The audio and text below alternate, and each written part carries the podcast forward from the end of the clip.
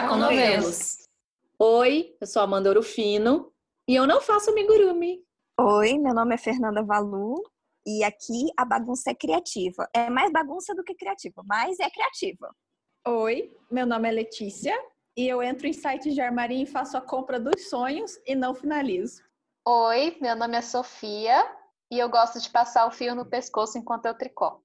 E hoje a gente vai falar sobre quais aprendizados o artesanato trouxe para gente.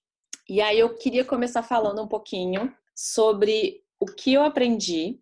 Então, acho que a primeira coisa que o artesanato me trouxe de aprendizado foi a paciência. Na verdade, a paciência foi um, algo que a maternidade me trouxe primeiro. E aí eu acho que o artesanato terminou de trazer, digamos assim. Junto com a paciência, veio também uma noção de tempo das coisas, diferente do que eu tinha antes. Então, a questão mesmo de diminuir um pouco o, o tempo de manufatura, o tempo de produção, né? Então, a peça artesanal, a peça feita à mão, ela é uma peça que leva o tempo que as minhas mãos levam para tecer, para ser feito. E não só o tempo das mãos, assim. Eu acho que tem um tempo emocional também. É, existe um tempo da nossa criatividade, existe o tempo dos nossos sentimentos. Às vezes a gente não tá com aquela vontade de, de tecer a peça e às vezes tem que tecer porque foi uma encomenda, porque tem um prazo para cumprir. Quem desenha é, peças, né, quem faz o, o design, às vezes não está se sentindo criativo e precisa criar uma peça porque o sustento depende, né, disso.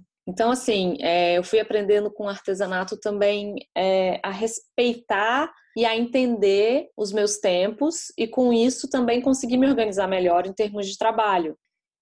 É, e outra coisa que o artesanato me trouxe, é, e aí, né, assim, consequentemente, eu comecei a valorizar ainda mais o feito à mão, porque eu entendi esse tempo e esse, e esse e essa paciência que precisa para a peça ser feita. E isso é, caiu bem em cima, chocou muito com o meu perfeccionismo, que era, sempre foi, é, uma coisa muito forte. É, a maternidade também quebrou um pouco isso, porque a maternidade é um choque de realidade bem na nossa cara, assim, esfregado, assim, né? A maternidade diz em caps lock, desiste, nada vai ser como você planejou. E aí vem cada a... cuspe na testa que a gente toma aqui. Exatamente, como é. diz Bruna Scopel, né? E aí o artesanato vem e bota uma vírgula e fala: "É, realmente, é isso aí". Então assim, eu acho que os dois juntos na minha vida serviram para encontrar um equilíbrio entre algo de muita qualidade e algo que não acaba nunca, porque nunca tá bom. Então, hoje em dia, é, eu sei que eu tenho um, um nível de exigência alto é, com relação às coisas que eu produzo, é, mas o que eu acho fantástico das peças que eu teço é que eu posso primeiro desmanchar e fazer de novo, e aí entra a paciência, porque tem hora que isso irrita também, né? É, então eu posso desmanchar e fazer de novo se eu não estiver satisfeita, é, mas ao mesmo tempo eu tenho que saber quando a peça está pronta, né? E falar, não, agora está pronto. E eu acho que se fosse antigamente, como, né, como eu era antigamente, nunca ia estar tá pronto. É, na faculdade de artes eu tive um pouco esse choque também, mas eu acho que o artesanato foi tipo a cereja do, no bolo, assim, né?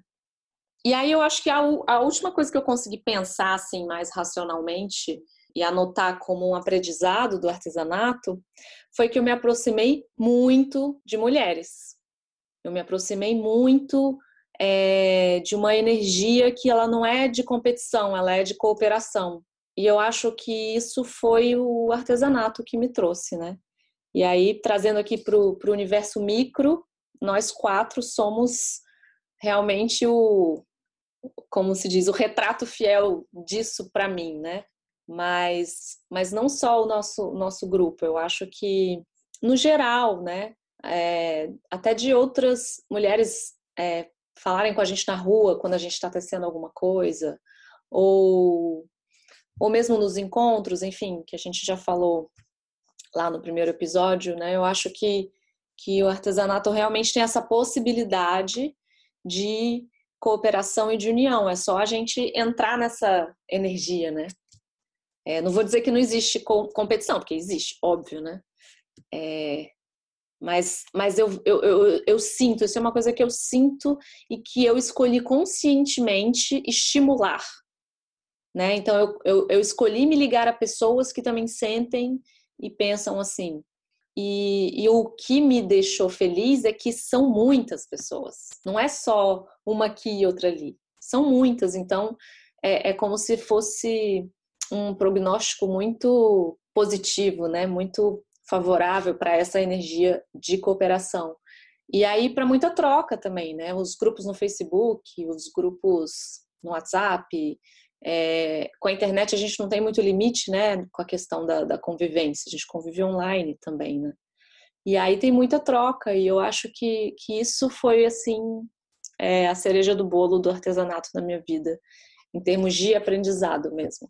E aí eu queria saber da Fernanda Fê, quais aprendizados que o artesanato te trouxe? Conte-me tudo, não me esconda nada.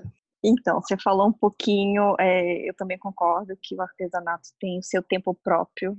Não adianta nada tentar apressar e correr as coisas que ele não funciona assim. Dá para fazer, mas você acaba se prendendo e se perdendo e, e acho que não é por esse caminho que o artesanato vai funciona. Que ele tem um ritmo próprio, né? Sem pressa, tranquilo. E uma coisa que você falou é questão de paciência. Eu já não vejo por esse lado. Olha que interessante. Eu acho que ele tem, que ele me trouxe muita perseverança. Questão de erra, eu, assim, é nítido que todo mundo erra em qualquer coisa, vai errar um pontinho, mas a questão é, você vai desmanchar? Você vai desmanchar quantas vezes? Sabe? Faz parte errar e desmanchar, errar e começar. E tá tudo bem. Continua, respira, vai beber uma aguinha. Não, não tá no seu momento, não tá naquele momento de fazer ou de continuar, para, vai fazer outra coisa. Pega outro dia, pega uh, daqui um tempo, mas no, o, a questão é não desistir. Eu acho que é mais perseverança do que paciência, para mim. E outra coisa, com esse negócio de errar, de acertar, de, eh, você tem que treinar e praticar.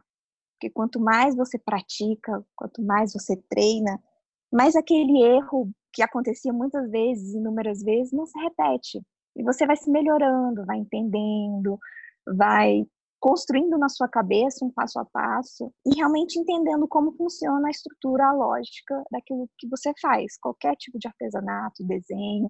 Tem até um, uma tirinha que, que, que, eu já vi muitas vezes na internet, que tem um menininho lá desenhando, aí chega a professora, nossa, você desenha muito, muito bem, é um dom, né? Aí ele, aí ele olha assim para ela, não, é treino. Aí tem outra tirinha, nossa, é dom. Aí ele, não, é treino, é um dom. Não, é treino. Então, assim, não é um dom. Pode até ser, mas na maioria das vezes não é um dom, é treino. Então, faz parte mesmo. E outra coisa, assim, que a gente às vezes esquece: ah, já aprendi, já sei tudo. E ninguém sabe tudo. Então, é, a gente precisa sempre ficar se reciclando, se atualizando, é, investir em conhecimento. E olha, eu acho que se a Fernanda Valu falou que ninguém sabe tudo, porque ninguém sabe mesmo. Porque se é uma pessoa que conhece coisa, é a Fernanda. Então. Não, mas é verdade. E, e, ninguém. Ah, já sei tudo, vou ali, tô descansando. Não, acho que uma pessoa ensina diferente da outra e você pode absorver isso, pode. Ah, se, ela, se essa pessoa ensina de um jeito, eu ensino de outro. Será que dá para combinar os dois jeitos de ensinar para ficar ainda mais fácil para eu melhorar minha técnica, minha, minha forma de explicar, ou então só o meu trabalho mesmo, sabe? Eu acho que a gente precisa tirar um tempo e, e, e dinheiro também, assim, sabe, do, do nosso trabalho para investir em conhecimento, sabe? Seja procurando no YouTube, que essa é uma plataforma maravilhosa e gratuita, seja indo em cursos é, presenciais, seja adquirindo livros. É, e depois, eu acho que uma coisa muito importante, primeiro, conhecimento que depois a gente pode investir em materiais de qualidade. Para mim é isso. E para você, ler, o que, que o artesanato te trouxe de aprendizados? Assim, a, a, minha vida com, com a arte, né? Eu não sei porque eu gosto de chamar, eu não, não, não consigo muito chamar de artesanato. Para mim, tudo é arte, eu não consigo diferenciar uma coisa da outra. Apesar de ter um pouco de diferença, eu não diferencio. É, sempre teve muito ligado desde a infância. Então, é, sempre foi uma coisa muito de convívio comigo. E foi quando a gente resolveu esse o tema que eu comecei a pensar o que, que eu aprendi com artesanato. É, daí eu escrevi algumas, algumas coisinhas aqui para mim não, não me perder. Primeira coisa que eu pensei foi na resiliência, que a gente aprende com os nossos erros. A gente está lá tricotando, crochetando, a gente errou. No próximo que a gente vai fazer, a gente não vai errar de novo, porque a gente já viu, percebeu o erro a primeira vez. Então, você no próximo você vai melhorar e não vai errar. E isso a gente pode levar para o nosso dia a dia também, né? O, como está tudo muito ligado, a gente pode levar esse conhecimento, essa experiência de aprender com os erros para o dia a dia também. Outra coisa interessante que eu marquei aqui, que é uma questão que eu tento fazer muito, porque né, ficar desmanchando várias vezes é, para mim, é perder um pouco de tempo. É prever erros, né? Fazer o planejamento da peça todinha, completinho, medidas, fios, texturas, tudo, e tentar prever o máximo de erro possível que eu posso ter durante aquela confecção. É claro que eu não tenho bola de cristal e eu não vou saber todos os erros que vão acontecer, mas os que são que eu consigo prever, eu eu faço todo o esquema e uma coisa muito importante é fazer a amostra, porque com a amostra a gente já vai saber como que o fio vai se comportar na agulha e se ele vai dar certo ou não, daí já troca, daí já não precisa fazer o negócio, depois desmanchar, fazer, desmanchar.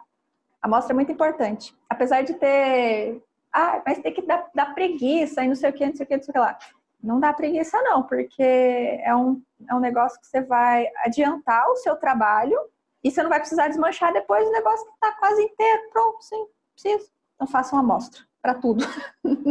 Outra coisa que eu marquei é que eu tento. Isso foi uma coisa que aconteceu comigo de uns tempos para cá. É meio estranho que eu vou falar agora, mas é pensar fora da caixa. É você tentar olhar as coisas por um ângulo que é só seu, que é uma visão que só você tem, e mostrar isso nas suas peças para as pessoas. É, tentando explicar.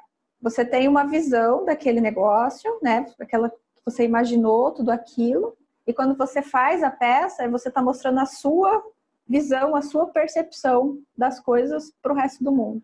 Então, na hora de fazer essas peças, fazer essas coisas, eu tento pensar o que ninguém pensou ainda. Talvez é um pouco complicado, porque o, o mundo do artesanato é muito grande.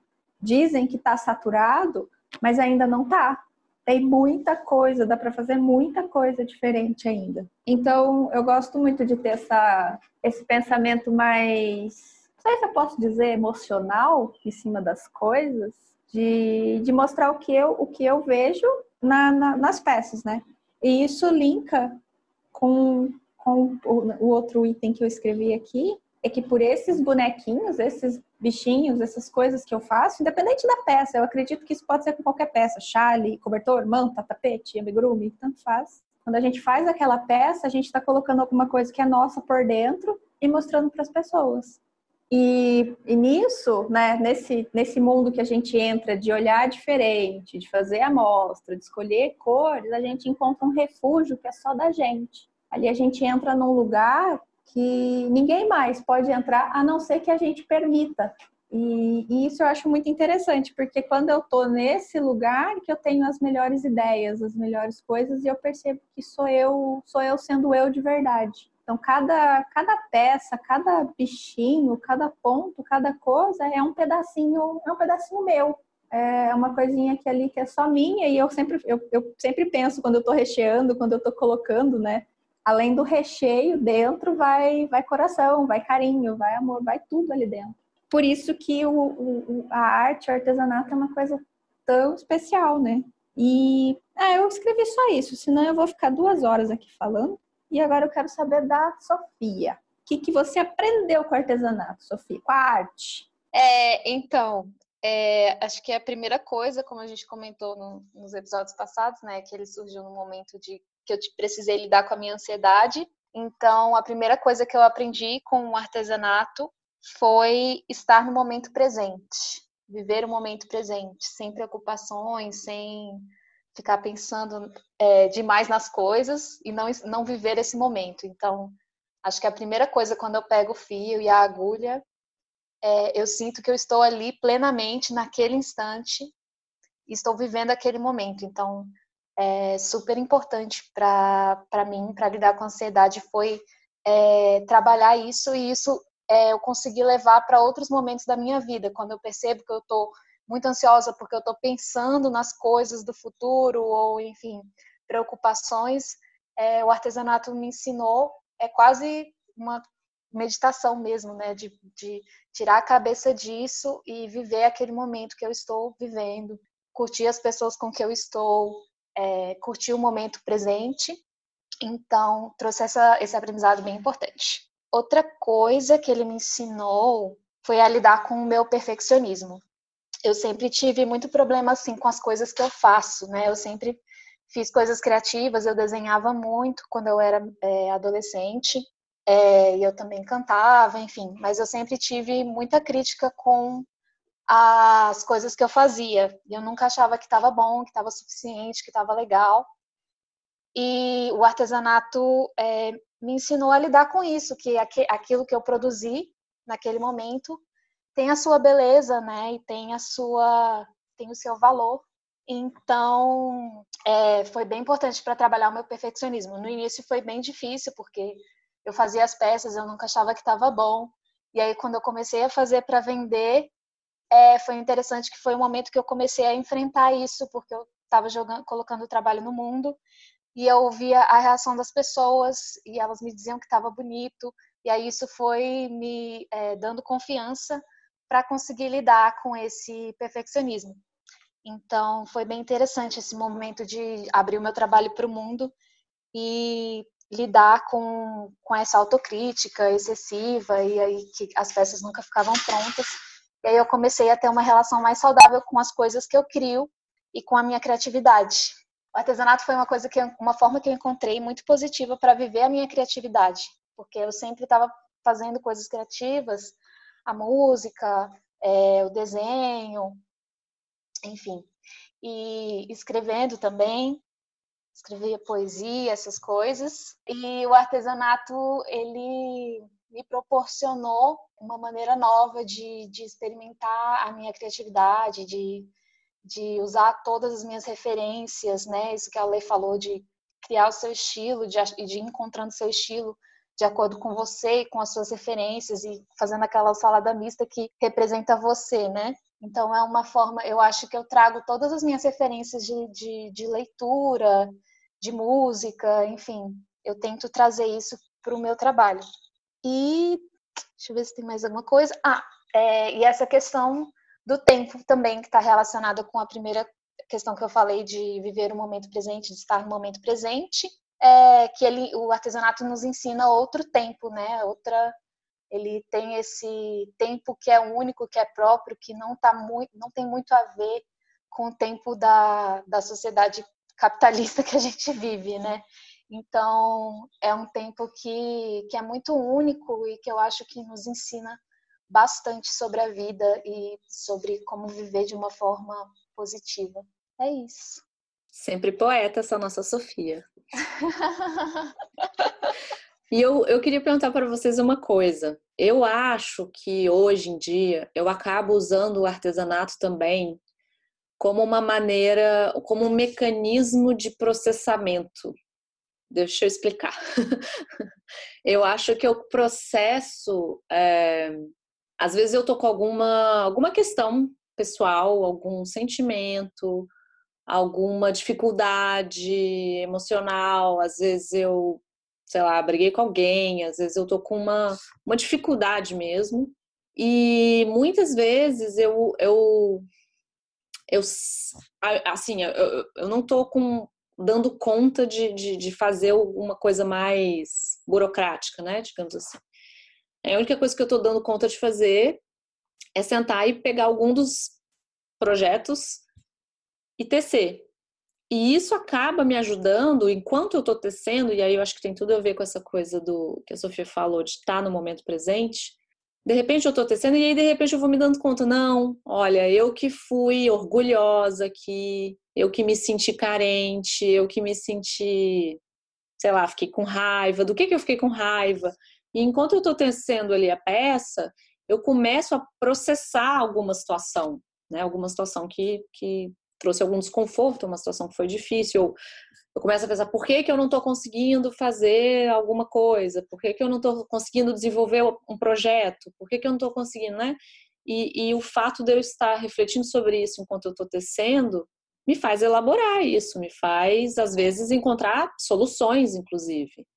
Né? Me faz acalmar também aquele impulso inicial do, dos sentimentos, principalmente se for raiva, se for é, ou se for tipo assim ficar chateada com alguma coisa, né? Então eu acho que, que ele me dá uma acalmada assim. Então é como se eu tem, tem também a ver com a resiliência, claro, né? Mas é como se eu usasse é, é, é como se fosse uma ferramenta de processamento mesmo, de processar alguns sentimentos, de processar algumas situações, de, de, de, de compreender e talvez até um pouco ali na linha da comunicação não violenta, né? Que, que eu já estudo há um pouco, há um tempinho, recomendo muito. Então, é, com vocês acontece isso? Vocês também percebem isso ou não? Não.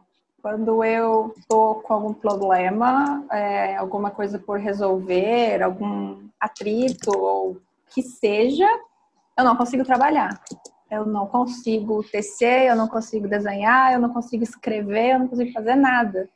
Eu preciso ficar num, num estado de par, parada mesmo, assim, parada. É, sem movimento nenhum. Talvez, às vezes, uma caminhada ajuda. Mas eu sempre fico num estado de inércia, assim, parado mesmo. Parece que o cérebro fica funcionando, funcionando e o corpo perde completamente a força. Mas isso quando tem problema alguma coisa. Mas uma coisa que eu percebo que é quando eu acho que eu faço as melhores coisas e eu produzo mais, é quando tô melancólica. Quando eu uhum. sinto que, que, a, que a melancolia chegou, é que daí eu entro naquele lugar que eu já falei e ali eu consigo fazer os melhores os melhores textos, os melhores desenhos, os melhores bichinhos, é no estado de, de melancolia a euforia e a alegria, ela é legal para trabalhar também, só que ela um pouco atrapalha, porque você fica lá, né?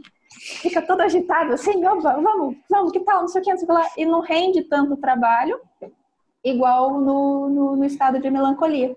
E eu não vejo a melancolia como, como, como ruim, ela não, uhum. não me atrapalha e eu não, não, me sinto mal com ela. Mas de quando tá com problema, assim, usar o, a arte para melhorar, o tricô, o crochê para melhorar comigo não, não rola, não.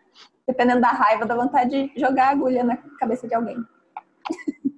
Então é isso. Esse foi o nosso episódio de hoje. Espero que vocês tenham gostado. É, deixem comentários lá no nosso Instagram, chaconovelos, ou mandem um e-mail pra gente, chaconovelos.gmail.com. Até a próxima. Ai. Fala, gente, todo mundo. Até a próxima. Até, Até. Até a próxima. Vamos fazer a nossa introdução? É Chaconovelos. Ia. Tô aqui. Oi. Oi. Gente, deixa eu falar. Não faz barulho quando eu tô falando. Oi, oi, Isso, oi ao nosso microfone. Uh, Ditadura! Ditadura, porque eu que edito essa bagaça, não tô usando. Eu vou levantar minha mãozinha pra falar, pronto.